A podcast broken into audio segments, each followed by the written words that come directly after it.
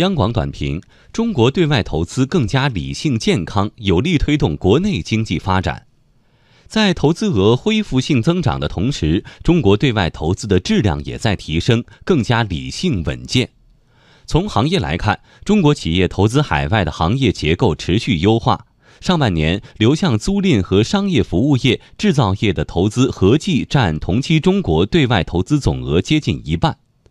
从投资效果来看，中国对外投资对推动国内经济发展的作用日趋显著。